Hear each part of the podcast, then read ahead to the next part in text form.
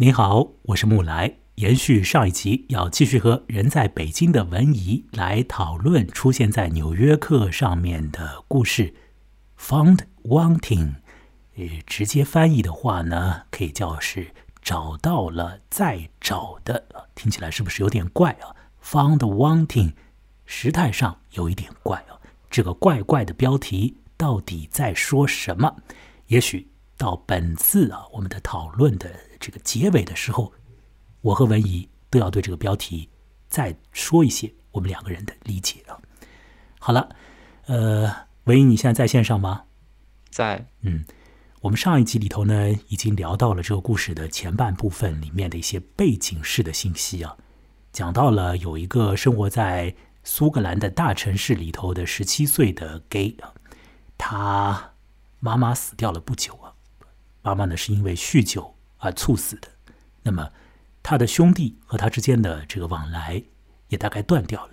那么这位男青年呢，就继续的去上他的高中，晚上呢，呃，在打工，住在一个群租房里面，很苦闷有一回，他在报纸上面登出了一个个人广告，那个广告出现在很多直男直女找朋友的广告的底下。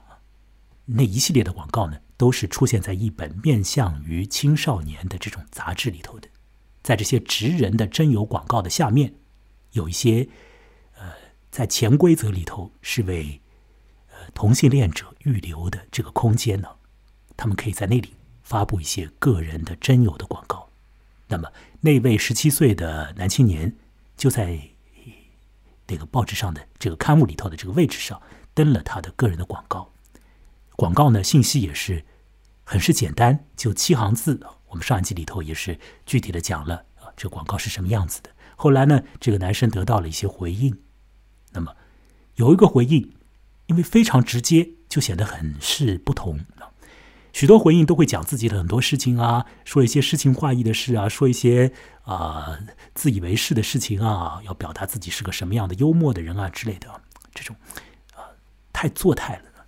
但是有一个来信呢，就非常的直截了当，直截了当到在这个信息里头啊，发出了一些指令啊，就是我们要约会了，这个约会呢怎么怎么样进行？那么这个男生呢，就响应了那个来信，于是乎，他就要去赴一场约，而那场约在那个男生的心里头是被视作为他人生之中的第一次的 dating，那么。我们现在就从这次的约会啊，打引号的约会如何的发生，怎样的进行，又最后怎么样的，在一个呃让人感觉不到很多快乐的状态底下终止啊。这小说的后半部分里头再说以上的情况。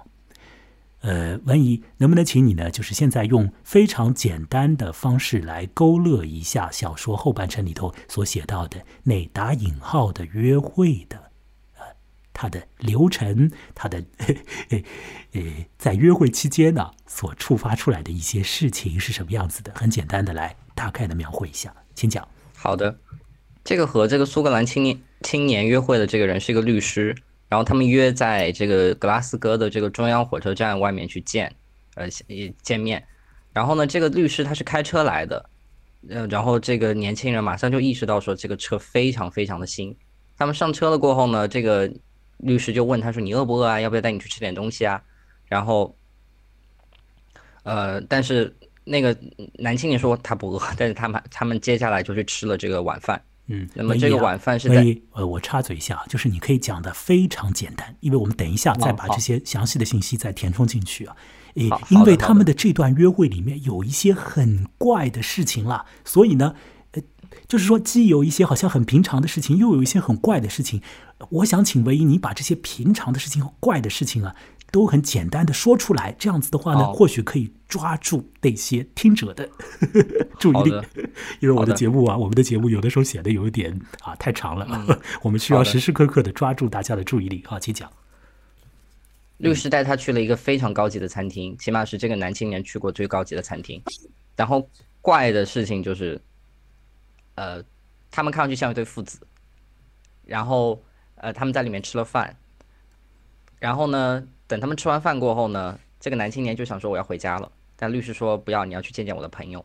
然后这个律师就开车大约一个多小时，把他从格拉斯哥带到爱丁堡，去到了一个房子里面。那个房子里面呢，呃，我们后来才知道说都是一些呃离家的，然后可能是出卖自己肉体吧，但失足青年、失足青少年，对对对，对对对。然后他们在看电视，嗯，然后到那个房子里面转了一圈过后呢，这个男青年说：“我还是要回家。”然后律师说：“不行，你要去我家。”然后去了他家过后呢，然后那个家当然也是非常的豪华，就就跟他的车一样。他们在那个，但是豪华的也有一点怪，是不是？就是不是那种我们想象之中的那种豪华，是一个有点空洞的豪华啊。你继续讲。对，是的，是的，嗯。然后他们到那个房子里面过后，然后他们就做爱了。当然，对于这个苏格兰男青年来说，这是第一次。然后那个过程非常的，嗯，不顺人意吧？不随不随不随不顺人意，对，嗯。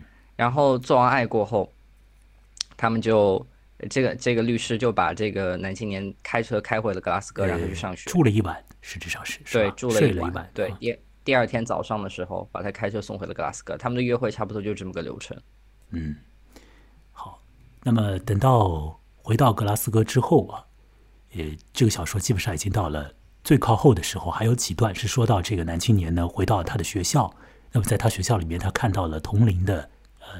女性的同学们在做一些事情，那么这个男青年看着这些女孩子，心里头也想到了一些东西，而后他自己做了一个行为。那这个行为在小说的最后时刻，实质上对于这个小说的基调会有一点点的小小的这个变调的这个感觉啊。这个我们到了后面会讲。而那件事情，那个小行为呢，也涉及到了这个小说的标题，什么叫做呃 “found wanting” 呢？我们一直要回应这个标题，什么叫做 “found wanting”？好，那么我们就说到这次约会的最初啊。实质上呢，整篇《Found Wanting》的第一段就已经在讲啊，我同啊一位律师相见了，在中央车站相见啊，只是点了这个信息啊，用一两段啊讲了这件这件事情呢。而后呢，这个我就述说他家里头的一些状态，再说他自己的这个呃。在上学，在打工，在租那个群租房之类的啊。好，那么到了这个故事的中间部分呢，又回到了和那律师的所谓的这个约会的场景上。那么现在呢，我们就要把这个，诶，十七岁的青年和三十八岁的律师他们是怎么样打交道的这件事情呢，更具体的来说一说。有几个场景，刚刚文已经讲到了。第一个是高档餐厅。对吧？高档到什么程度呢？高档到这个餐厅的装潢啊，在男青年看起来像是一个什么 这种大教堂，有一点那种感觉，就是有一点冷调的那种啊，让人很对 心里头不是那种特别就是兴高采烈的那种感觉，可能是那种肃穆的那种感觉，就是那种富人要的那种气氛呢，那种高档，嗯，是吧？那么后来呢，完了之后吃完饭之后呢？诶，去了一个地方，那个地方呢非常非常的怪，在那个房间里面有很多年轻人，都是十八岁以下的，他们呢就是扎堆的待在一起看电视。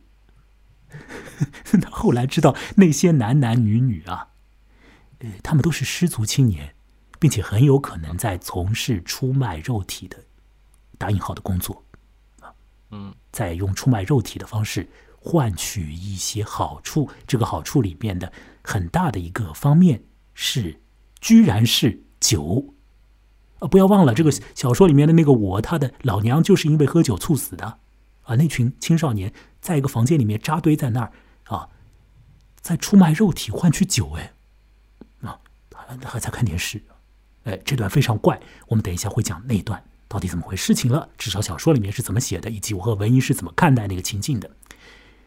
那么离开那个房间之后呢，再上车，然后这个车，啊，又开到了三十八岁的律师的家里面。那么在那个，呃，又华丽啊，就是说又考究吧，又考究又空洞的房子里面，又大，呃，又空洞的房子里面发生了这个不顺人意的性行为，啊，非常不顺人意。对，完了之后睡一觉，第二天好像早上还发生了一些什么事。对，是的，是的，第二次，或许是第二次性行为啊，不要或许了，就是 完了之后，就三十八岁的男人又开车啊，从爱丁堡啊，你这个小说的后半场已经到了爱丁堡去了。爱丁堡和小说前半场里头的那个格拉斯哥之间呢，有一小时的车程呢。刚刚文艺也讲了，两个城市，但是距离不是太远的，所以呢，又开一个小时把他送回到。格拉斯哥，那这个男孩就再去，呃，他的学校里面，大概是这样的一个经过。小说的第一段，呃，就在中央车站与三十八岁的律师相会。啊，在《纽约客》杂志的网站上面呢，有一个音频。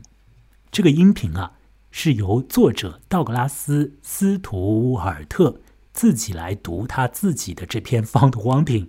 那么。呃，我和文怡，我们就一起来听听看这个故事的开头的第一和第二段，呃，不会很长的啊。放完这段第一、第二段的话呢，大概就一两分钟的时间吧，可能是。呃，我们一起来听听看啊，各位在听节目的朋友们也一起来听听看。呃，不管英文的水平如何，我自己是英文水平很差啊，所以呢，这个光听是听不懂啊。但是我们大家一起来听听看啊，呃。感受一下这个英文的感觉，以及这位作者他自己是怎么样用他的调子来读的。哎，这件事情很好玩的。文怡啊，我先多嘴几句。哎，你你听到过很多中国作家读自己的作品吗？嗯，几乎没有。那英国呢？你在英国待了五年嘛？呃，英国好像也很少，但英国会有那种书友会，比如说书店举办的活动。他如果一个作家要卖新书的话，他会说我有一个环节专门是作者来朗读。作者朗读很多的，我的感觉，我这个土鳖的感觉啊，因为好像很多作者他要去给他的新书做推广的时候，就会被要求读他的书，或者他自己也很愿意读他的书。哎，为什么会这样？中国的作家就不读啊，老外就读。我觉得这里头有一个很大很大的原因啊，是老外是以我手写我口，他写出来的句子就是他嘴里面讲的话呀。很多时候是这样，当然有的有的作家他写的句子是特别的那个复杂，然后呢用词用语就是特别的不口语，也有的。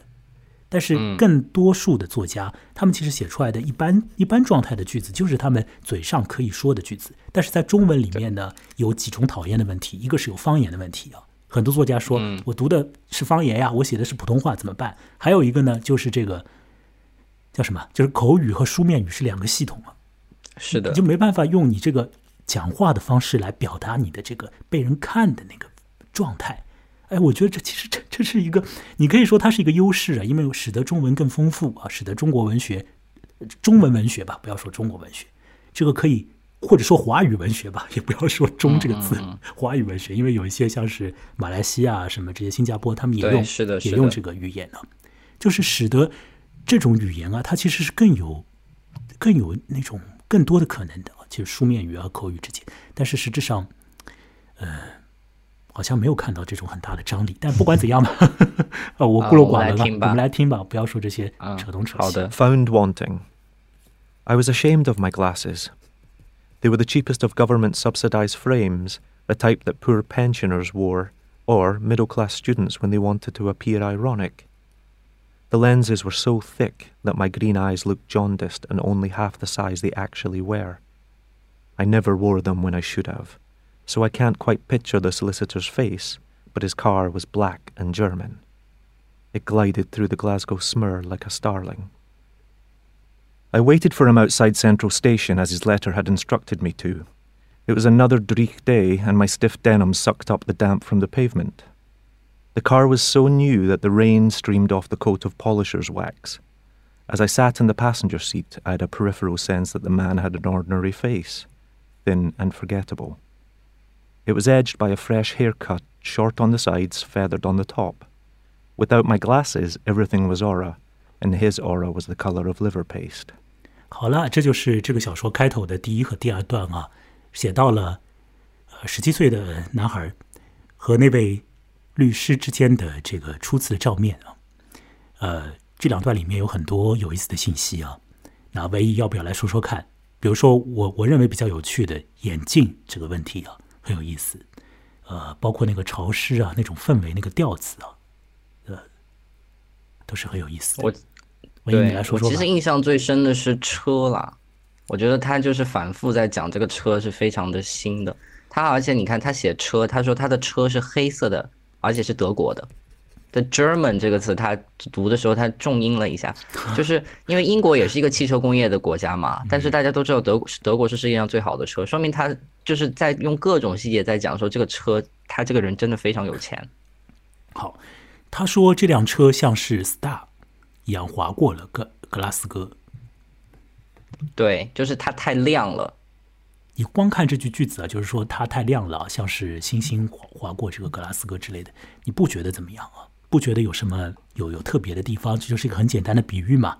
但是实质上呢，在我看完这整个故事之后啊，我会觉得这是一个很重要的比喻啊，因为这个小说里面有几个地方写到了星星，写到了天空，写到了上升感，嗯，就往上升的那个感觉，或者飞的那个感觉，或者如同星光一样的一种感觉，这是在这个十七岁的男孩心中的一种超出了他的那个有限生活状态的一个，呃，让他觉得有一些美好的那种感觉。但是这个上升感呢，在这个小说的后面，其实完完全全的变变成了一个往下坠的这个感觉，啊，根本就不是那种星星的那种感觉了。呃，这第一、第二第二段里面的那个眼镜啊，是很很要紧的嘛。嗯嗯，唯一要不要说说看这个眼镜啊？这眼镜怎么回事？眼镜就是非常便宜，然后是那种拿政府补贴的人会买的。它太很厚，所以我的让我的这个绿色的这个眼睛啊，看上去就是非常的怎么讲，呃，模糊，然后很小，然后看上去就是，就我戴上了这个眼镜过后，我好像有了眼镜赋予我另外一种情绪，就搞得我人很对这个社会好像有什么很不满意的感觉一样。ironic 跟 jaundiced 就是这个意思嘛，就怨恨的感觉。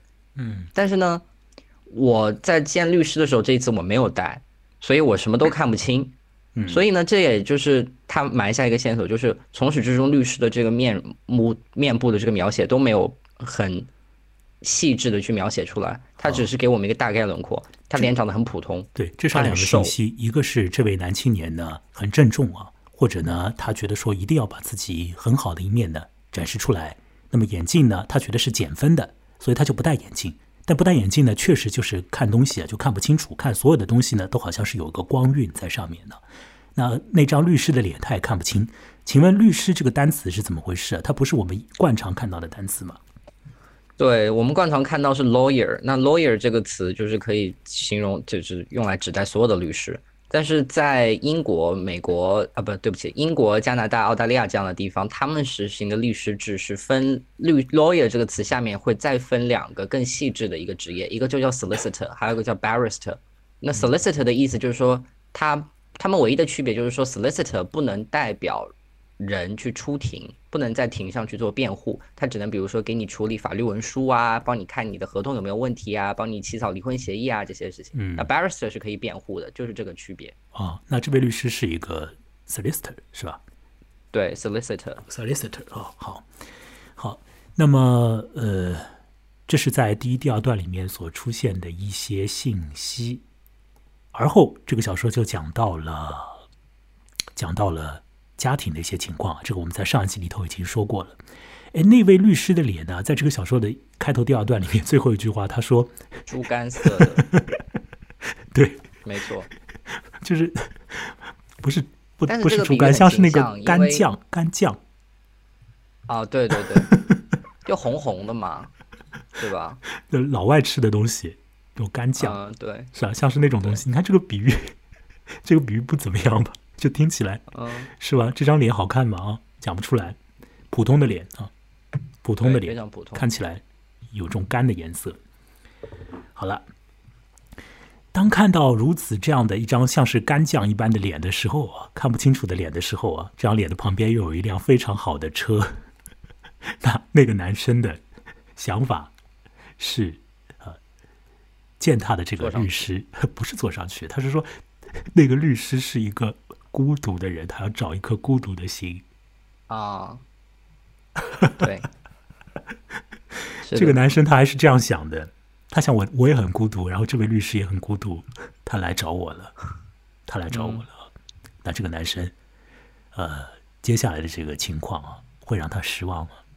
但是在餐厅里面就餐的那一段还没有让他失望哦，反而是在那一段里面呢，出现了高光时刻，高光时刻。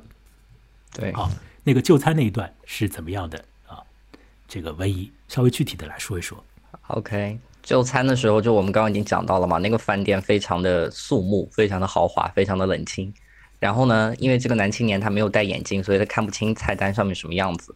然后他就装模作样的看了一遍过后，最后点了跟律师一样的东西，就是鸡啊，要注意这个鸡的意象啊，因为之后还会出现的。然后在这个事情过程，在这个事情发生的过程中，还出现另外一个很好笑的，就是因为他们的年龄看上去就是差的真的有点多，所以呢，服务员呢把他们认为是父子，那么这个也让这个男青年感受到有一点点的奇怪。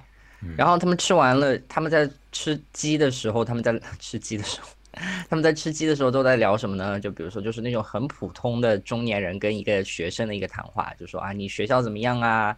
你那个你毕业过后准备干嘛呀？然后最后他就说，呃然后这个律师甚至会说，哇哦，你真是有一个大好前程在你前面。那这个在这个生活在贫穷的贫穷的这个男青年的耳中，当然是有点刺耳的啦。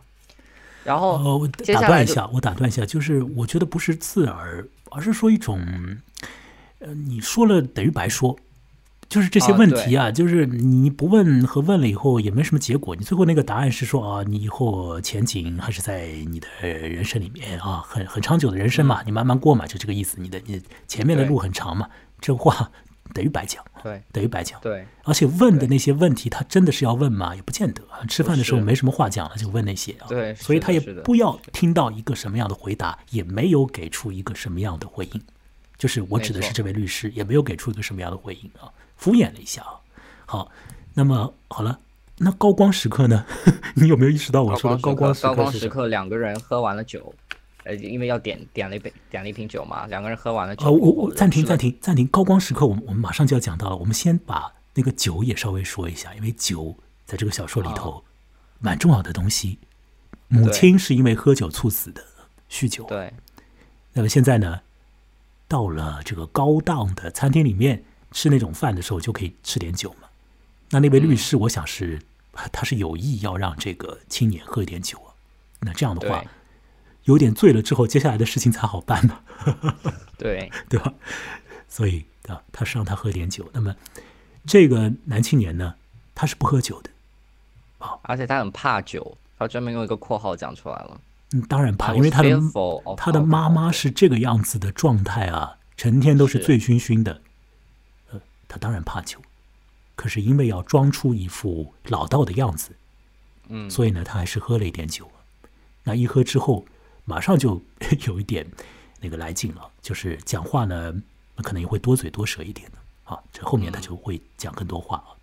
那么，哦，在喝完酒之后就，我认为有了一个高光时刻，因为那个时刻呢，他表现出来的那个状态，对于那个男青年来讲啊，我甚至认为是整个小说里面唯一的一次啊，让这个男青年感到有一种爱意的那个感觉。我说唯一的一次可能有点过分啊，后头到了车里头，再把手放在他的腿上，大概也有那种感觉，有一点。但是在那个餐厅里头的那次身体接触，非常小的那个身体接触，对于那个男青年来讲，很很是有一种，如如果我用一个听上去很过分的词语，我觉得也可以，就是有一种像是魔力感，呵 呵好像这个小说里面也提到了，有一种像是魔术师在变戏法的感觉。是是的，是的，是哎的。请你说说这个高光时刻是什么样的？这其实是有一点 滑稽的。对，就是两个人在面对面吃饭嘛，然后我们中这这两个人中间有这个烛光，然后突然这个律师他就探过身来，然后呢，他干嘛呢？他把他的手放到了我的这个左耳后面，然后开始轻轻的这个抚摸我的这个耳垂。好，到这个位置的时候是很好哎，这个感觉非常好。对，嗯，那我是什么感觉呢？因为我没有经验嘛，我人都僵住了。然后呢，我下一秒我就看到什么呢？我看到他把他的手拿开来了，然后在他的指尖上面有一点点白色的东西，像一个小小的鸽子一样，就好像他从我的耳朵后面拿出了一个东西。这个大家知道是魔术师喜欢用的手法，对，就是到了那一秒，到了那一秒还是有一点魔幻啊，还不不能说魔幻，就还是有一点那个好的那种，像是遇到一个魔术师那种啊，让你心惊摇曳的那个感觉。但是那团小东西已经出来了，所以接下来马上这个调子又变了。好对，然后就是我的眼睛 眼睛睁大了，充满了惊奇。但是他干嘛呢？他拿他的餐巾抹了一下他的手，然后又闻了一闻，这是什么东西啊？然后接下来他就大笑出来。然后原来是什么？原来是他在赴约之前，他去用那个剃须的那个泡沫去刮他的那个胡子嘛，包括他的脖子上的一些毛发，然后就留了这么一点点下来，在他的这个耳朵的后面。他那时候说：“我真是羞愧的，我想想想跑。”就是这样子一个高光的时刻。甚至于觉得那个在跑的过程中被那个火烧干净都可以。嗯，对对对对对，嗯我们说是挖个地洞钻进去，他是说烛光把它烧死算了。当然，实质上是没有发生 要逃掉的那那一幕了啊，这是他心里头对一下子一刹那想要逃。不过，在他想要逃之前，他是得到了一个如同在与一位魔术师 照面的那种感觉啊，被魔术师轻轻抚过脸颊上的那个一缕头发啊，这种的身体接触啊是很妙的。完了之后呢，变出了一只小白鸽，一点点的小白鸽，但是很快那东西就穿帮了啊，知道让那个青年意识到啊，这不是什么变出来的东西，而只是他脸上面留下来的那个剃须泡沫而已啊，所以他觉得很是尴尬啊，非常尴尬。好了，那这就是基本上是在那个吃饭的期间所发生的一些事情。男生已经要走了，但他的身体没有走，嗯，心里要走啊，身体也没走。啊，他已经喝了一点酒，也已经有了一种这个呃微醺的状态吧，哦是吧？嗯，好那，么他带着这种微醺的状态离开这个饭店之后，啊，发生了什么呢？他本身说要回去了，要回格拉斯哥。对，呃，不对，他们当时的时候是在格拉斯哥吗？已经到了就是在格拉斯哥哦是在格拉斯哥哥啊，还是在格嗯拉斯哥？他想回家了。他想回家了啊，结果他没有回家，反而是坐到了那辆车子里，呃是吧？那个男人就对他说：“现在还早啊，来吧，见见我的朋友吧。嗯，于是他就坐进车子里去了，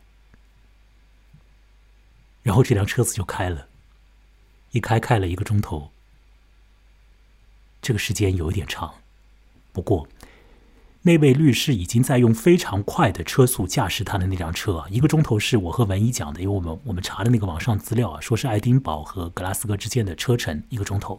不过呢，我想呢，这个律师是拼命了开的啊，因为这小说里说他调到了最高档啊，五档开他的车，非常开快的开那个车，开车要带他去见见一些朋友。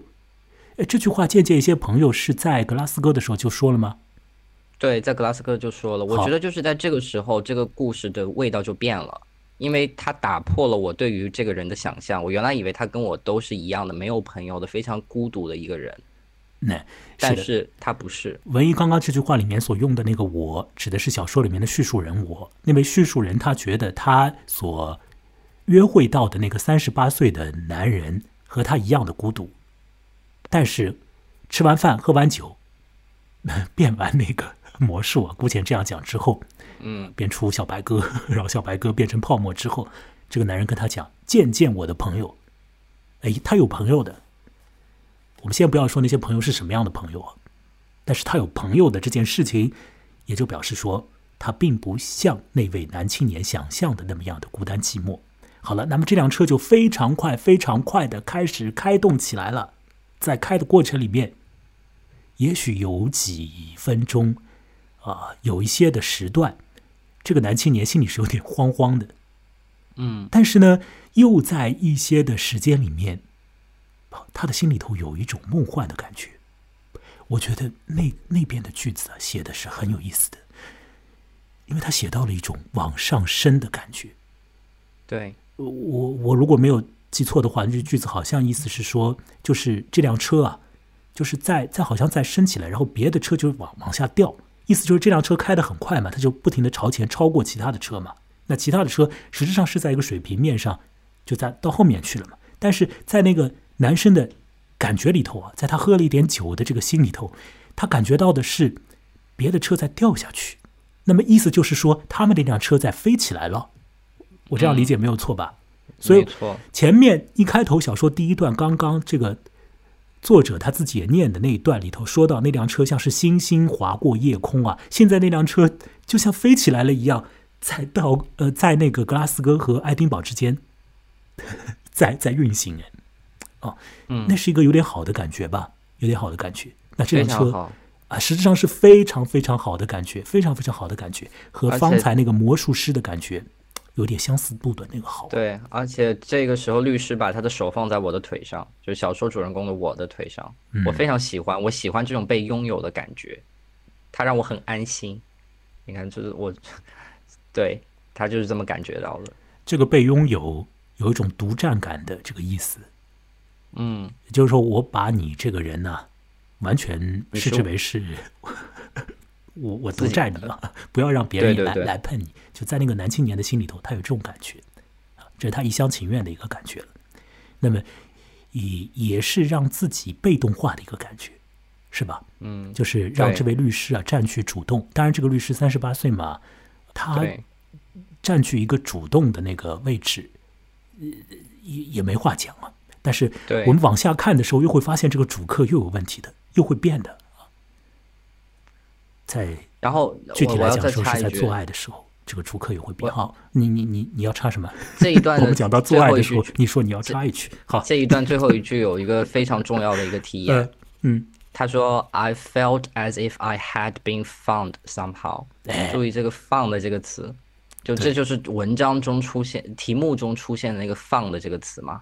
嗯，那我们可以知道，就是说啊，had been found，就是我被发现了，我感到我被发现了，我被找到了，在某种程度上面，这个男青年觉得他自己被别人找到了，这样理解没有错吧？我这样理解，对，没有理解你的错，没那句句子有错，，我已经被找到了。嗯，并且被别人占有了，而且这种感觉是好的，至少在那一刻，在车里头那辆车子像是往上飞的那个时刻是好的。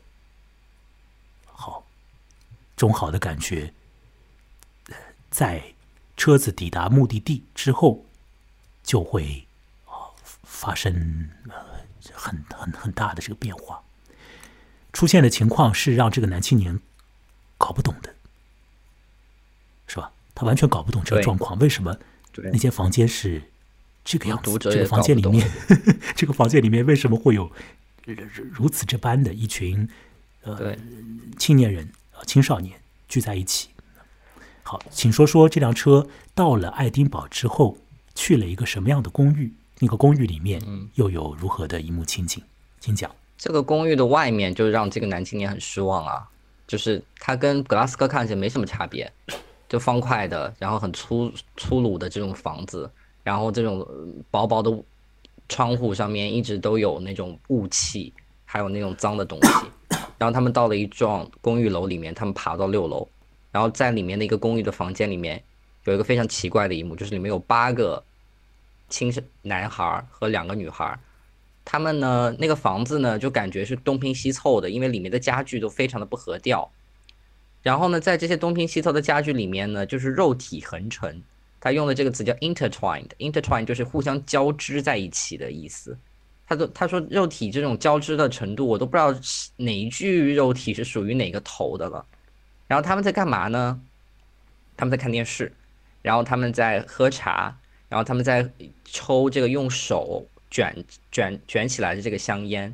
那这个房间很脏，然后有很多的油油的这种餐盘，还有那种空掉的这个酒瓶，然后大致上就是这么一个场面。我觉得在到了这边，我觉得读者会很困惑。当然，作为主人公的我也非常困惑，这个晚上过的就跟那个《爱丽丝漫游仙境》一样，就是他掉下一个肚兔子洞过后，你看先是这么豪华的餐厅，马上又到了一个非常脏、非常小的一个，而且里面都是一群不认识的人在看电视的男男女女的这么一个场景里面，他那个时候的惊讶，我觉得是可想而知的。前面在吃完饭之后，三十八岁的律师说：“呃，要去见一见朋友，那他指的那些朋友，就是在那间很平常的、简单的那个公寓里头的一间房间里面的挤成一团的男男女女。文一说他们肉体横陈是交错，是这个样子的。啊，对对，就是搞得就好像你你看这条腿是在哪一个身子上面长出来，你都分不清楚，因为他们都完全就是把手脚啊，就是你你勾我，我搭你的，这样就完全就搞在一块儿了。嗯，那么有的人是迷迷糊糊的，有的人呢就是嗯，好像在还是清醒的，不过清醒的他们的眼光也是不会看你的，他们在看电视，都在看电视。当时的时候不可能有手机啊什么的吧，是吧？只能看电视，都在看电视。那么进来了人，他们也嗯继续看电视，然后继续保持这种身体的肆无忌惮的呃，就是凑在一块儿的那个感觉。嗯，而后呢，那位律师就和其中的至少是一个人，对，跑到厨房里面去，在里面嬉笑了一番，还发出了一些怪怪的声响，不知道在干什么。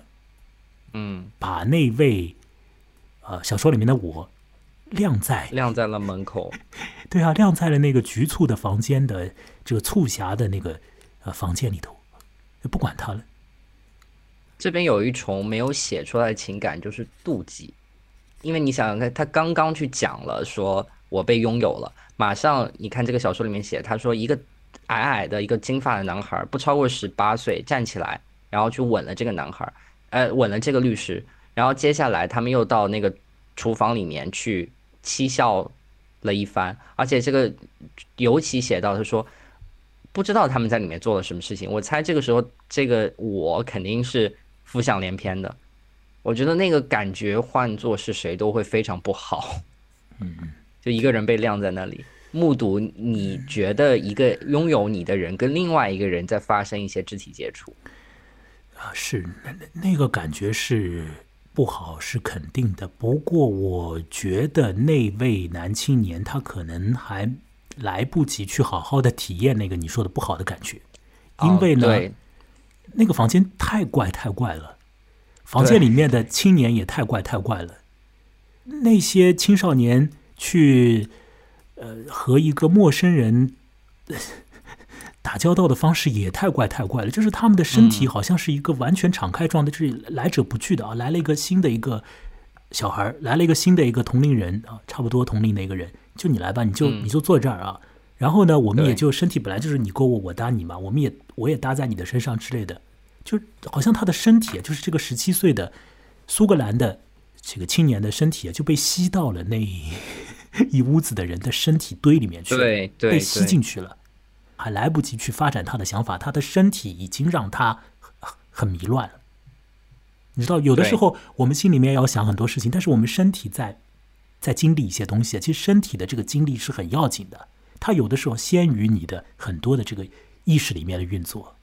你当然会去想那个律师怎么了啊？这个律师是不是原来和我好像很好很好的？现在他哦，原来他有那么多的朋友啊，这个朋友还是男男女女的，嗯，甚至于我看到那一段的时候，我好像觉得就是这个律师他搞不好是恋童癖啊什么的，我甚至于都啊，对，有一点 有一点有一点那种想法，是的，是的，包括里面有一个人还说啊，你有你你你带这样的人进来，你是犯法的之类，就是里头有一个对，好像还有一点清醒的男孩啊。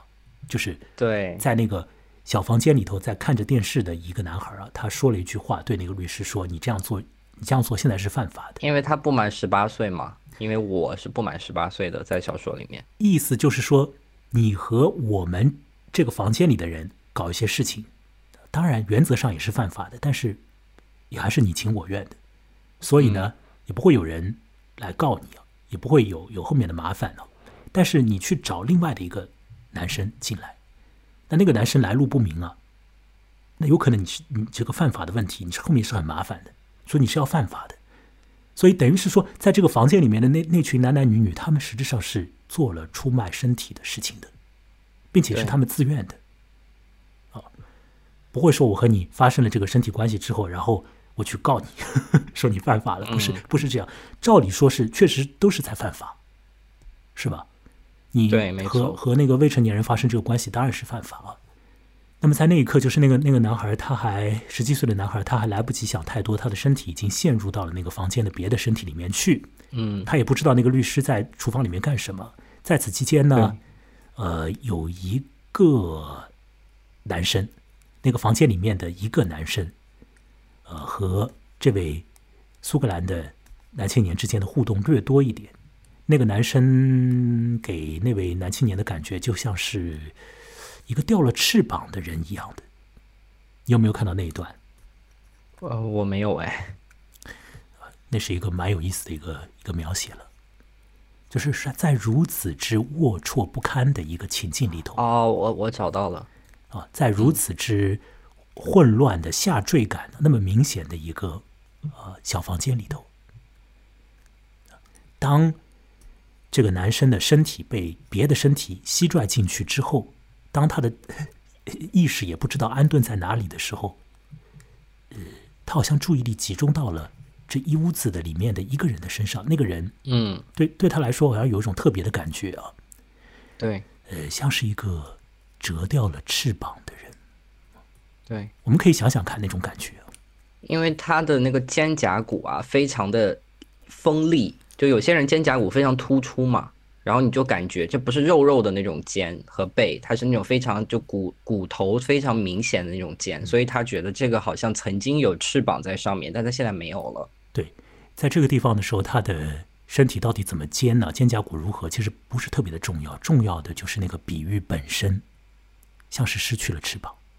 后来在离开这个房间的时候，这个像是失去了翅膀的男孩还跑过来，帮了小说里面的主人公一个大忙，啊，至少在那一刻是一个大忙吧，因为那个主人公他突然抽筋了。那个律师也没有就是跑上来关照你要怎么样怎么样，而是那个如同折掉翅膀的男生跑过来跟他说你要怎么样做，你要把你的腿如何的绷紧啊。然后呢，那个男生折翼男生 就、就把他的手就是拉他的腿这样的，就帮他解决他的身体的那个不舒适。对，好，完了之后，呃，律师和主人公就离开那个房间。那那个房间里面的这些人到底是怎么回事情？律师说他们是鸡。嗯，哎，律师为什么要带这个男生去看那些男男女女啊？我我也只是猜测，我觉得这有炫耀的成分在里面吧。嗯我其实也搞不懂，他为什么要这样做，我也难以理解。对，这个真的非常难理解。但是我们明白的，可以了解到的是，这位律师和这群被他称之为是“鸡”的少年少女之间，呃，有很明确的这种身体上面的这种这种就是无所顾忌的这样的一个关系。呃，我在房间里面那一段里头，有男生呢，在这个律师的身上弄来弄去的，这个律师也把他推来推去的，这里头就有一种对很怪的那个感觉啊。我我读的时候，我觉得律师好像是这个房间里面的某种王，就是他有权威感，然后他也有因为他的呃那个经济上的这个能力，嗯，他是一个常客。然后有些人里面的有一些男孩是希望他来的，所以他也很享受在那个环境里面的样子。呃，这是我读到的。就是他，我觉得这是有一种炫耀成分的，就是说，你看我认识这么多，就是啊，这样这样子的，跟你一样年轻的这个男孩子，嗯这是他的朋友，对。至少律师是这么说的。然后再说这这些人都是鸡啊，呃，鸡在我们中文里面是呃负面的一个一个一个一个词语，就是关联到性工作者。英文当中它是不会直接关联到性工作者的，但是不知道为什么就是直接的用“鸡”这个英文单词来称呼他们的，是？我觉得这个里面有一重跟那个上面的他们吃的东西呼应的地方，哎就是这些人他就不是人，不是 human，他是被使用的或者被食用的东西。我觉得他使用鸡的比方，我觉得可能是这一种意思，因为不然的话，就是鸡其实没有什么别的意思，因为它在英文当中，它不跟性工作者联系在一起，它也不跟什么流离失所联系在一起。我觉得我能想到的唯一的意思可能就是这个。另外的意思是鸡不能飞了，鸡是不能飞的一种鸟啊。对，鸟打引号。哦，对对对。而且某种程度上，他们需要被看护，需要有个家啊，打引号的家。呃，需要有一个让他们待着的地方。他们不是可以自食其力的生物，他们需要更厉害一点的人去照料他们，去喂养他们。他们不会飞了。这是我觉得鸡在这个地方的更多的一些意思。当然，在我们中国读者的这个眼光底下，鸡就立即的联系到了性工作者。而在这个小说的呃信息里头呢，确实这群男女他们是肯出卖肉体的。那么。如果说这个出卖肉体之后换得一点酒，他们也是觉得，呃，可以了，够了啊，就是这个交易也值得做。那么，出卖肉体得到酒，这小说里头也是有一些的直接的说法的，直接的就是提到的啊，这我们具体就不谈了。另外，因为他们未成年嘛，自己没有办法买酒。哦，对，这也是一个关键。就算是有钱，也不能自己去买啊，让要必须让那个年长的人带过来。是的，好。那么离开这个房间了，离开这个房间之后，呃，主人公又上了那辆车。哎，其实，在那一刻的时候，他已经没有选择了。你说他怎么办呢？被带到爱丁堡了，他怎么办呢？露宿街头吗？怎么办？他心里头好像也有一种感觉，就是也愿意让这个事情继续发展下去，看看后面怎么怎么回事了。对，实质上是有一点兴奋的。如果，呃，我们完全站在那个男青年的角度上来看的话，他并不觉得他在陷入一种很大的危险和一种很大的会让他之后觉得很不堪回忆的一一一一段经历里面，而是既有一种难以逃脱那个现场，又有一种就是看看接下来会怎么样，带着一点兴奋的心情，因为前面也喝了酒了，嗯。好，那么就继续上那辆车，那么往下，这辆车又开到了另外的一个住所。那那个住所里面的场景，就和前面的那个很一般的公寓很不一样了，是一个大房子。这间大房子，呃，甚至于是坐落在一条私人的马路上的，就是很有钱的人才可以去住那样的房子的啊。那这房子是怎么样的？以及在那个房子里面又发生了什么样的事情？这房子里面有没有其他人呢？啊，这些文艺来说说看。这个房子他是这么形容的，他说，这就是这个房子呢，就会让你想到什么样子呢？就是那种大电影里面的，当然他没有说电影啊，就是读我们的听众可以想想，就是那种电影里面的大房子，有些房间永远是暗的，然后它又非常大，大到什么呢？就是。一家人啊，就是就是那种庄园里面可能有很多个旁支嘛、妯娌嘛。一家人他可以只去住到一个小的区域里面，因为什么呢？因为那些房，就是有一些不愿意就是去见生人、不愿意见客的人呢，可以在这个房子里面住到那种比较偏远的偏房里面，然后呢，一辈子只面对着日落，就是这么一个有点哀伤的这样子的一个房子。所以这个房子真的是太大了。然后，但是呢，我觉得接下来马上有一，马上有一句非常妙。他说：“我看完这个房子过后，我第一个想法是什么？我感觉我看到了我妈在对着这个房子叹气。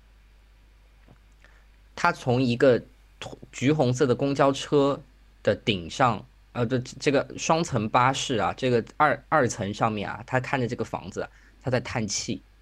什么意思？因为他妈妈一直想跟这样子的男男人这样有。”有地位、有财富的这个男人约会，但是他做不到嘛，所以他妈妈一直在叹气。是这样吗？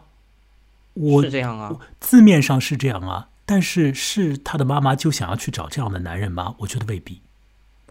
但，呃，小说里面的我想到他的妈妈，呃，浮现出在在他的这个脑海里，这是肯定的。要小说里面写到了，但是他的妈妈要找这样的男人吗？这个不一定的。好。他反正是他的妈妈看到这样的房子，他要叹气的。嗯，好，那你继续说。然后呢？然后接下来他又讲到一个非常奇怪的事情，就是这个男人他所他他的衣橱是什么呢？他的衣橱在一面由滑动的玻璃、滑动的镜子做的墙的后面，就这已经不是一般的步入式衣柜了，这个就是一整面墙背后都是他的衣服，而且是用镜子做的，就很像那种呃，我不知道大家有没有看过很多舞厅里面很多墙上会放镜子嘛，给人那种嗯很有魔幻的那种感觉。但是呢，这个房子虽然大，但是他的房卧室里面什么都没有，只有一张床、一张扶手椅和我，这就是他的房子。他的房子里面没有其他人，有别的生物是两只鸟。这是在他们发生了性关系之后，这个男人带他去看的。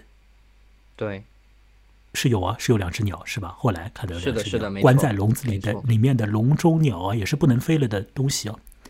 嗯，就是这么样的一间大到让人感到有点慌的房子，大到让人感觉到住在里面的人可能有一点想要去避世的，心里头有一点问题的人的才会住那样的房子的、这种这么样的这个大房子，啊，肯定是有钱人才能够住那样的房子。那这个房子很怪，住在那样房子里面的律师，啊，他是什么样的人？他孤独吗？他干嘛要把自己的房子布置成这样呢？还是说那间房间就是用来做一些事情的？我们也不得而知啊。对，但是的，接下来这个律师就，呃，要发起一个行为，让我们讲的快一点吧。应该来讲嗯就是要做爱，是不是？对，是的，好，这个做爱的部分呢，无论是在我们上一次讨论的《The Englishman》，还是在这一篇里头啊，呃，其实作者都是写的很具体的，呃，都是花了好多段落来去描写这个做爱的呃经验的，因为在这种经验里面，其实可以透露出来很多信息。做爱这件事情并不像我们啊，只是从什么色情的这个视频里面所看到的那样的单纯和机械，它里头是有很多种牵涉到身体的细微的感觉，以及牵涉到呃心理的那个感觉。对，嗯，这个地方有点麻烦。作者写了很多做爱的这个过程啊，文艺。我把这个难题交给你吧，你要不要大概说两句啊？啊，我大致说两句吧。好就，第一，这个男这个男生没有什么经验，他唯一的经验是什么呢？就是呃，德里克贾曼的卡拉瓦乔。那大家要注意一下，德里克贾曼上次在那个《The Englishman》里面也讲过啊，他是八活跃在七八十年代一个非常重要的英国导演，他拍了很多跟同志题材有关的这个电影。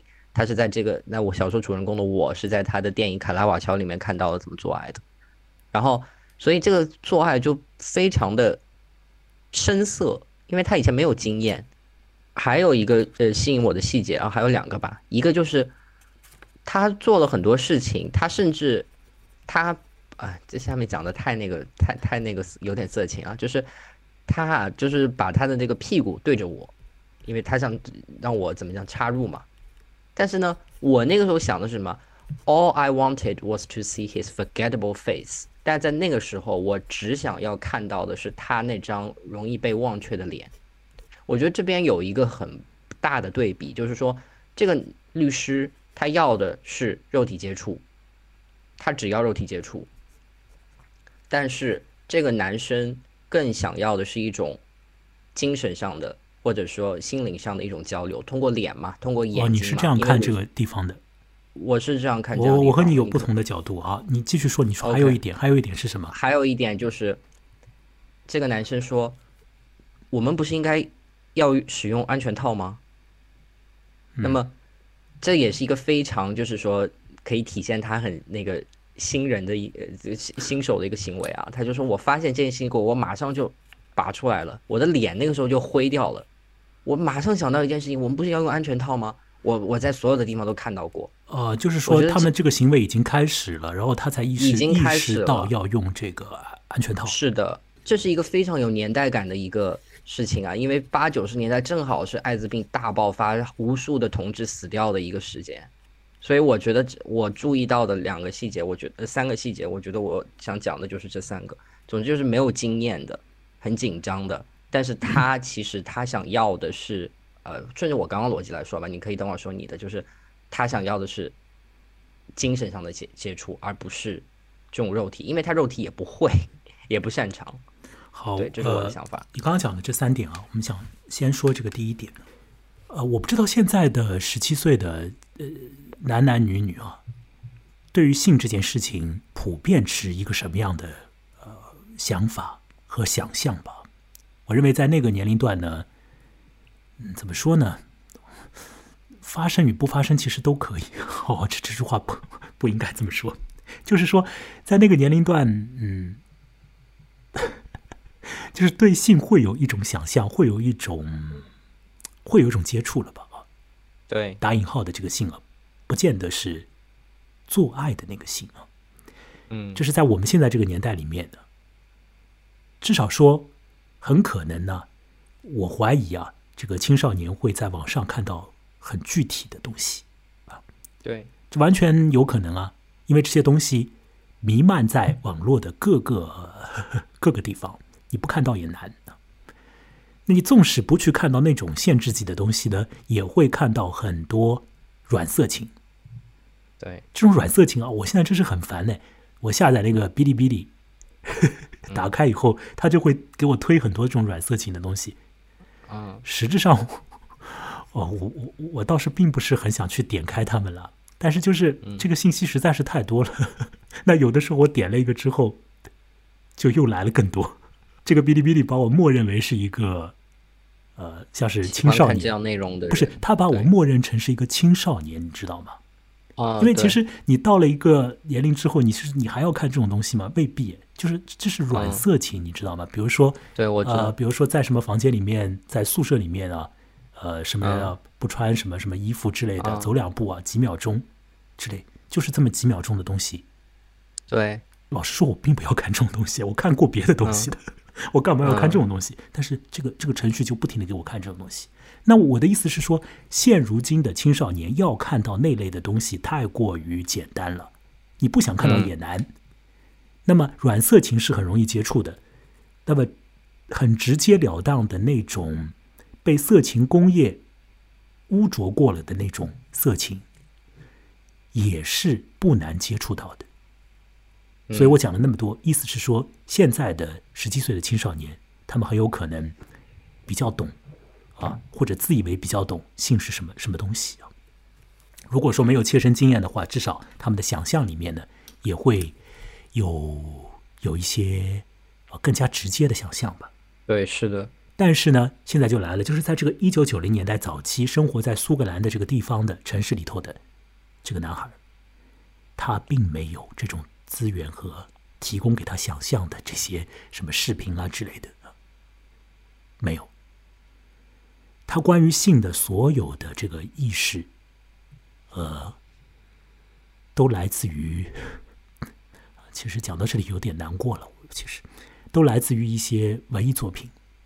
嗯而且是很好的文艺作品啊，嗯，是的，不是那种下三滥的什么地摊货，就是那种为了勾引起你的身体反应的那种色情读物，不是这样的，而是很好的文学，至少是中上水平的文学吧。没错，来自于这种东西，你带了这种东西啊，放在你的心里头，然后你实质上在面对的是那那样的一个经验老道的一个，哈哈，完全明白他自己下一步要什么的这个三十八岁的人。接下来，这个三十八岁的人就直截了当的让你插入他，这是多么的不对等的一个情境啊！好，那么呃，文艺你说的第二点呢，我和你持有一个不同的那个看那那那个地方的一个视角啊，就是你说到的是在那一刻啊，那个男青年啊想要去看那个律师的脸，呃，意思是说他们之间可能有更多的这个心灵的互动吧？你你大概是这样说的啊？呃对我的想法呢，就是这一点非常简单啊，就是说这个男生是一个并不情愿进入主动姿态的男生。呃，说的明白一点吧，就是在做爱的这个过程里面呢，他不一定就是在那一刻是想要去插入对方的一个人，至少在那一刻不是这样的。但是这个律师却引导他去做那个主动的姿态，我是这样看的。所以这一点嗯实质上是让那个男青年不知道怎么做。呃是的，他要做的事情，接下来他要做的那个事情，不是他很喜欢要做的事，当然是他没有做过的很新鲜的事情，但是不是他心里面这种潜意识里头很想要去做的一个行为。对，那但是这个行为还是做了，做了之后呢，他们就睡了一觉之后，第二天其实还发生了类似的同样的事情，又来了一又来了一下啊。嗯完了之后，这一段 我们一开头说是约会的这段经验呢，也就大概就可以收场了。所以这辆车就又载着这个男生，从爱丁堡回到了格拉斯哥。那时候在车里头的那个男生的心里会是什么样的呢？他会再有那种往上飞的感觉吗？绝对没有。嗯可以很肯定的说，绝对没有的。他有什么别的更具体的感觉吗？我的想象啊，就是你已经没有办法再去想什么了，就是等于说人都空掉了那个感觉。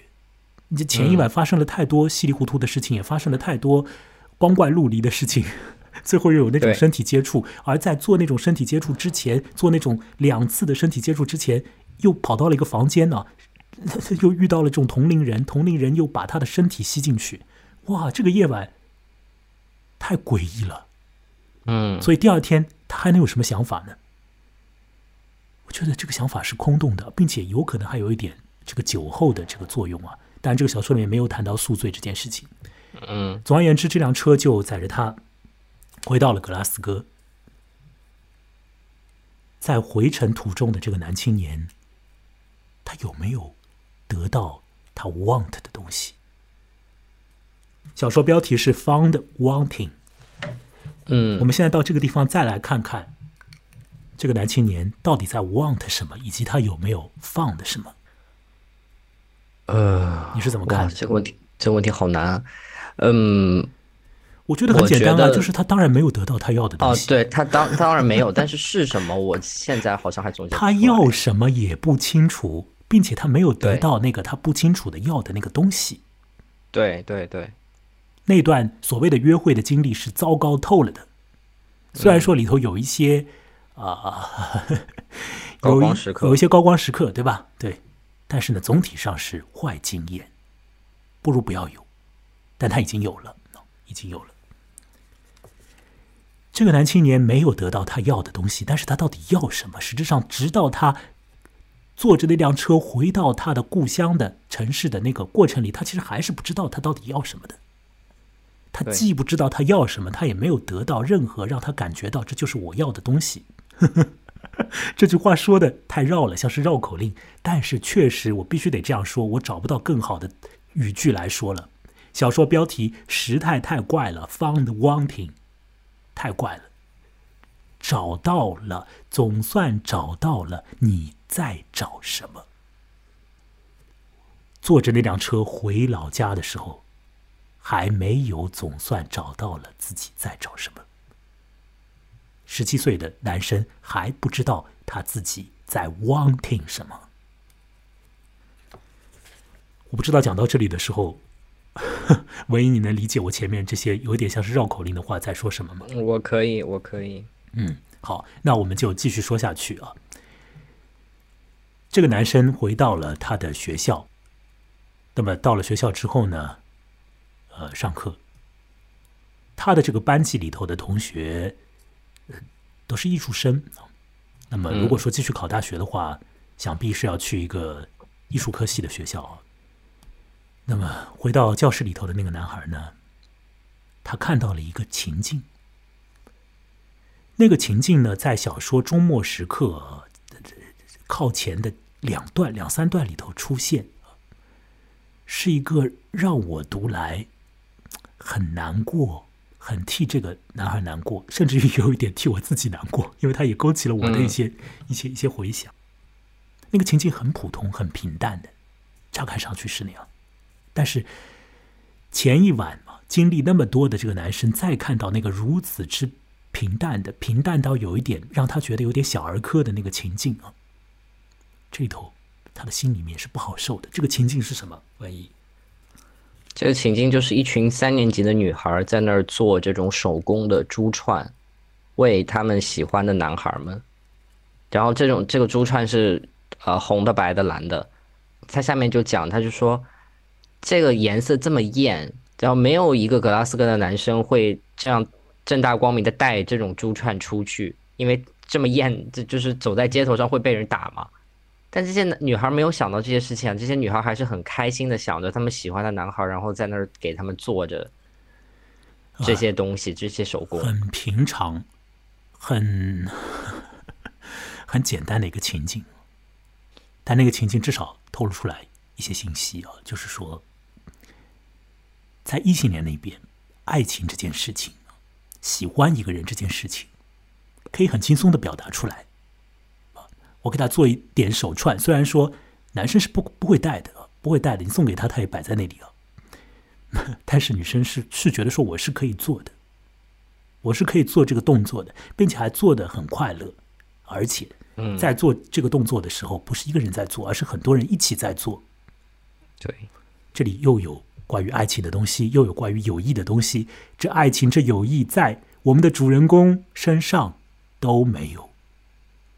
并且都不能有。在一九九零年代早期，不可能有很多 gay 同学 在在学校的教室里面，就说我们都是 gay 同学，然后我们坐在一起啊，呃，为我们所喜欢的人啊，不管他是 gay 还不是 gay 啊，为他去做一个什么什么东西啊，这个东西呢，注定是对方不喜欢的，我们就在一起很快乐的做这个手工，怎么可能啊？你做梦啊？怎么可能有这个情境出现呢？是吧？你不可能有这样的伙伴，就算有零星的几个，也是很隐秘的伙伴。而在这个小说里面，很不幸的，这个男青年他一个伙伴都没有。讲的明明白一点，就是一个 gay 的伙伴都没有啊。呃，不是这种性吸引上面的这个 gay 的伙伴，而只是可以和他聊聊的，可以和他一起做一些事情的这个陪他一下的这个大家讲得上话的，互相。知根知底的这个伙伴都没有，而那些女生呢？你看看，她们就很快乐的在那里做手工啊，彼此在做同样的事情，很快乐。这个友谊的这个感觉啊，很清晰的在那里呈现出来。而这个手工是一个为了爱才做的一个手工啊。虽然这种手工本身是很无聊的，也不见得就真的会帮到那个爱，但是如此之张扬的宣誓爱，对我很嫉妒。他最后说：“不是文艺，你很嫉妒，是小说里面的那个我很嫉妒。”不是，对，我知道，对小说中的 小说中的那个我说最后一句评价这个行为嘛？他说：“I was jealous，我很嫉妒。”那请问文艺，你嫉妒吗？我挺嫉妒的，就是就是异性恋，包括我觉得尤其是女生啊，我觉得就是就是他们可以毫不掩饰的来表达自己这种。对于异性的这种喜爱，这种想要追求的这种方式，而且这种表达的方式也被无数的文艺作品去呃固化了。就比如说，我们我我印象最深的就是，比如说呃美国电视剧里面那个呃男人出门工作前要去吻一下他的太太，那其实这在很多人眼里看来这是一个再正常不过的事情。但是其实我小时候看的时候，我觉得我很我很羡慕异性恋有这样子的好的。所谓的教材，就是他告诉你说人的生活是什么样子的，或者说你要爱一个人，你你应你可以做什么，你应该做这些事情，你才能有一个更好的感情。但是这样的东西对于同志是缺失的，没有的。那些女生不必在一个杂志上、一个报纸上登个人广告，才足以让他们去找到一个可能建立联系的人。他们不必，他们可以在这个学校的环境里就自然而然的找到了。他们不必兴师动众的去去感受他们自己的第一次的约会。当然，你也可以就是认定某一次就是一次 dating 啊，这是可以的啊。可是呢，平时上课的时候，呃，眉目传情难道不可以吗？当然也可以啊，并且更自然呢，是吧？对。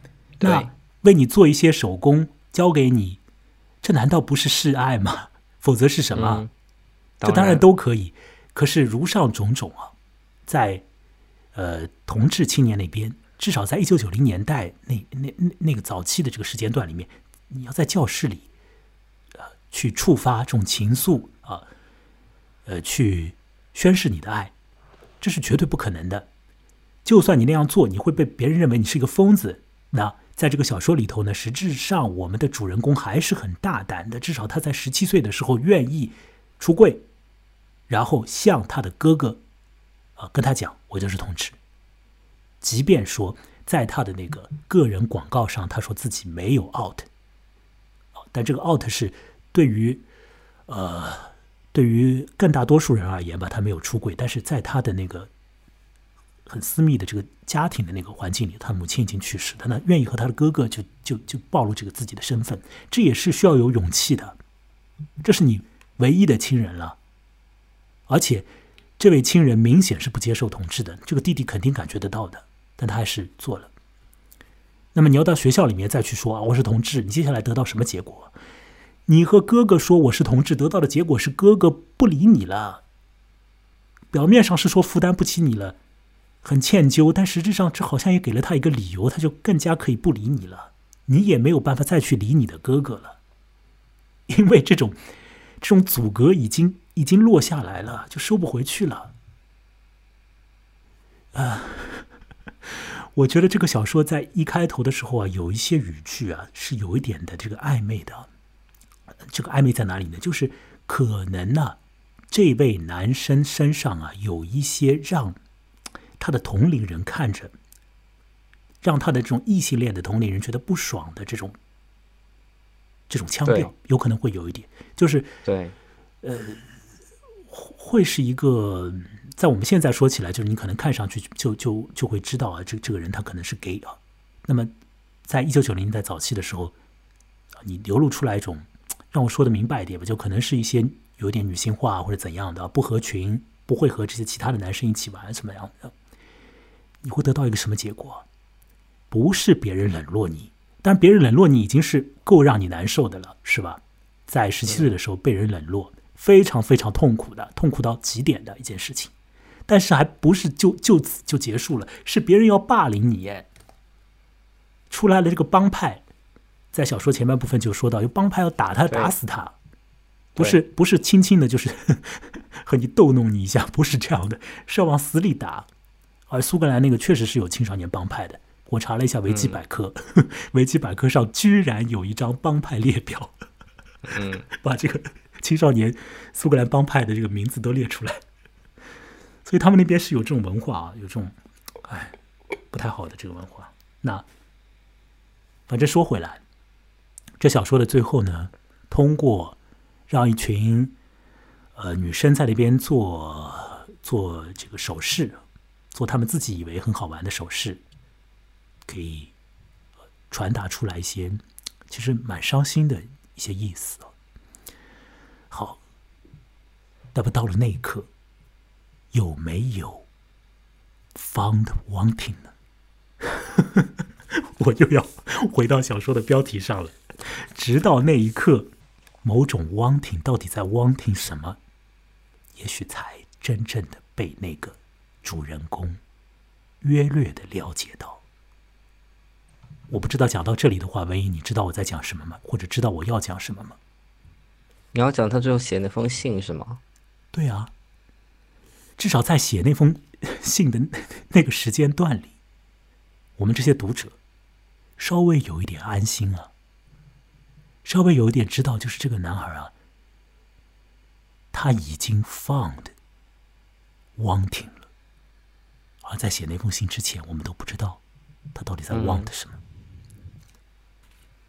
他写了一封信，那封信是一封什么样的信，并且寄给谁呢？这是小说最后一段的情况。这也是整个小说那个很湿漉漉的、很灰暗的、很令人不快乐的、很诡异的这个状态啊。至少在那个夜晚里头的有一刻是很诡异的，有几刻是很诡异的。那么到了这小说的最后，这个调子有一点明朗化。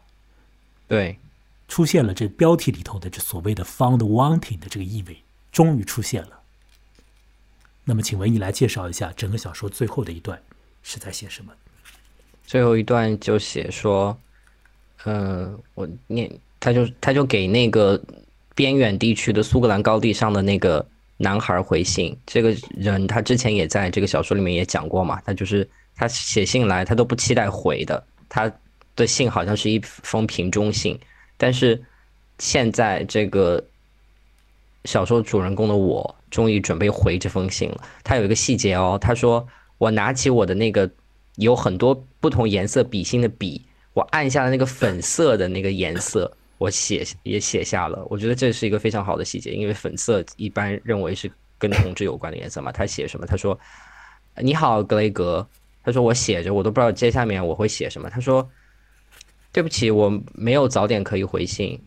呃，我会告诉你发生了什么之后，我之后会告诉你发生了什么。但是首先，你可不可以告诉我，你可不可以多介绍一点你的山？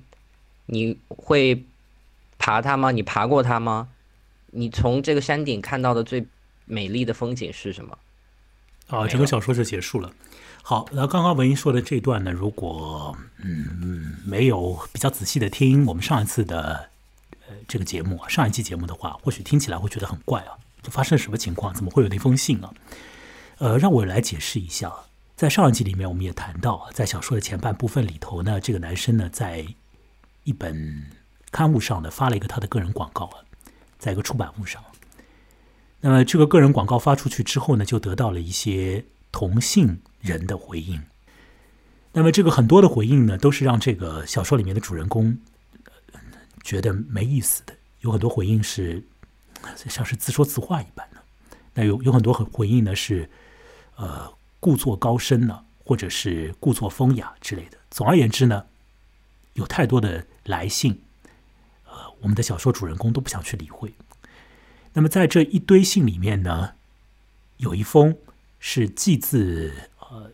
苏格兰边缘地带的一个农场那里的，呃，有一个比我们的主人公年纪更小一点的少年寄来了一封信。那封信具体写了什么，我们不得而知。但是照呃小说主人公的描绘，就是写信的人似乎在爬一座山一般的那座山，他好像爬到顶上之后，就对着这个空中喊话。嗯，这个话。好像不要得到什么回应，但是他在很用力的喊出那些话来，很辛苦的，呃，很孤独的。那我们的小说主人公，他其实说他要找一个和他一样的人，他自己是很孤独的，很辛苦的。早先的时候，当他得到那么多的来信的时候，包括得到了那位呃苏格兰。边境地带的，呃，农民的儿子的来信之后，我们的主人公都没有去回应上述所有的信，因为在那个时间段里，他并不清楚他自己到底 wanting 什么，他只回应了一封有明确指令的信，那就是一个经验老道的玩弄了很多青少年的。律师的信。现在到了小说的终末时刻，似乎总算我们的主人公，他发现了他自己 wanting 什么东西。他要 wanting 的，不是立即马上和一个男人接触，去做一次 dating，而是。回应一个像他那样孤独的男生，不知道那个回应到底是触发出来粉红色的感情还是怎样的，不得而知。但是至少，我们的主人公自己说，他要找一个和他一样的人。在他的那个很简单的个人广告里，他说：“我要找一个和我一样的人。”在这许多信里头，有一封信。那封信的作者，那个来信人、发信人，和小说主人公实质上是一样的。回应那封信，才是我们小说主人公他真正的进行时态里面的那个他的 wanting。至于他以后他要 want 什么，我们不得而知。但是在那一刻，他 wanting 的是回应那个人，只有那样。不知道有没有爱情，但是起码来讲，有一个和他一样的人，可以让你感觉到，你不是如此之孤独到一个朋友都没有。小说的最后，那个主人公终于放的了他的汪婷了。我讲到这里，不知道文怡你现在还在吗？因为我刚刚在讲那一段的时候，你什么声响都没有。你还我吗？我在，我在，我在。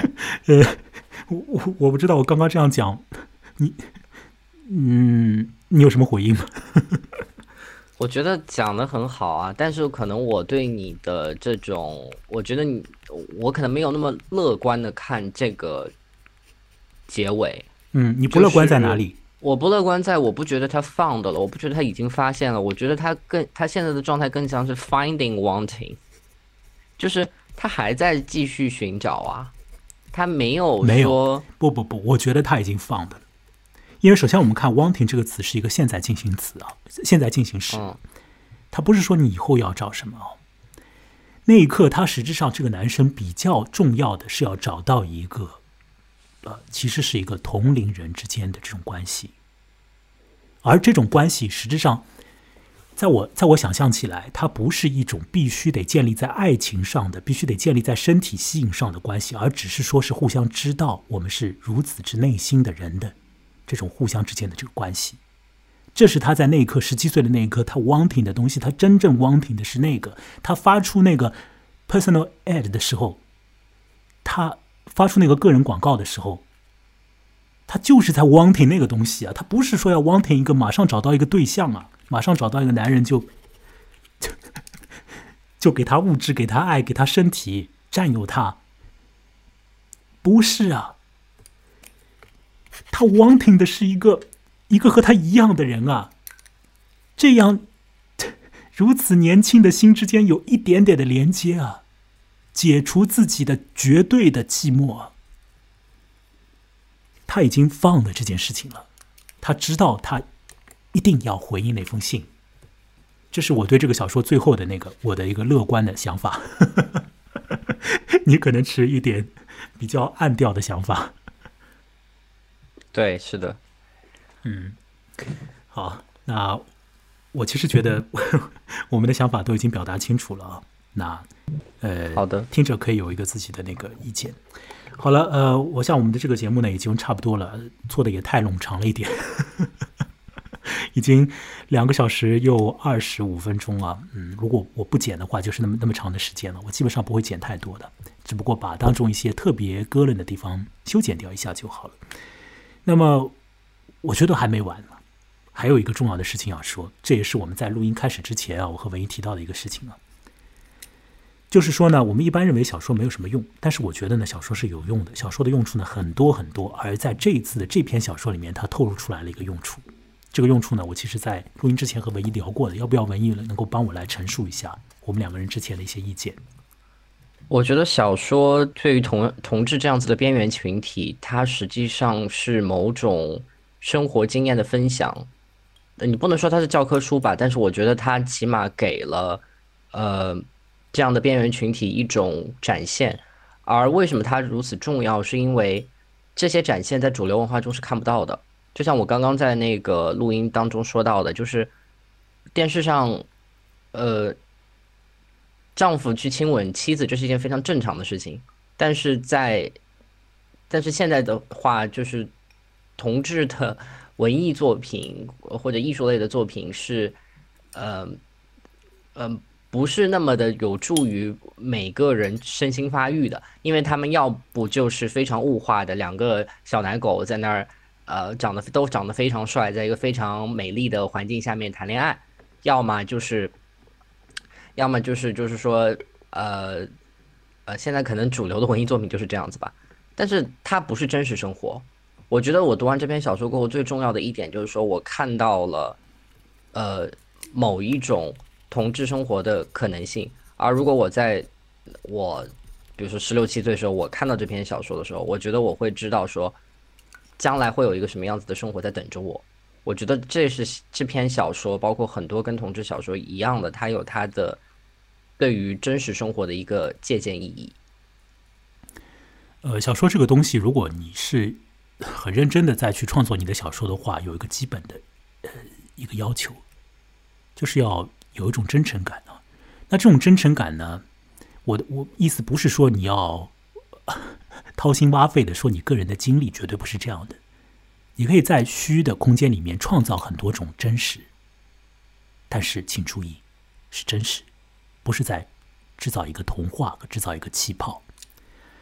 呃，我们透过很多文艺作品来学怎么样谈恋爱啊，异性恋是这个样子的。那从小到大可以看到太多太多配合你各个年龄段啊所放给你看的。电视剧也好啊，电影也好啊，或者是一些浪漫故事啊之类的，都太容易得到了。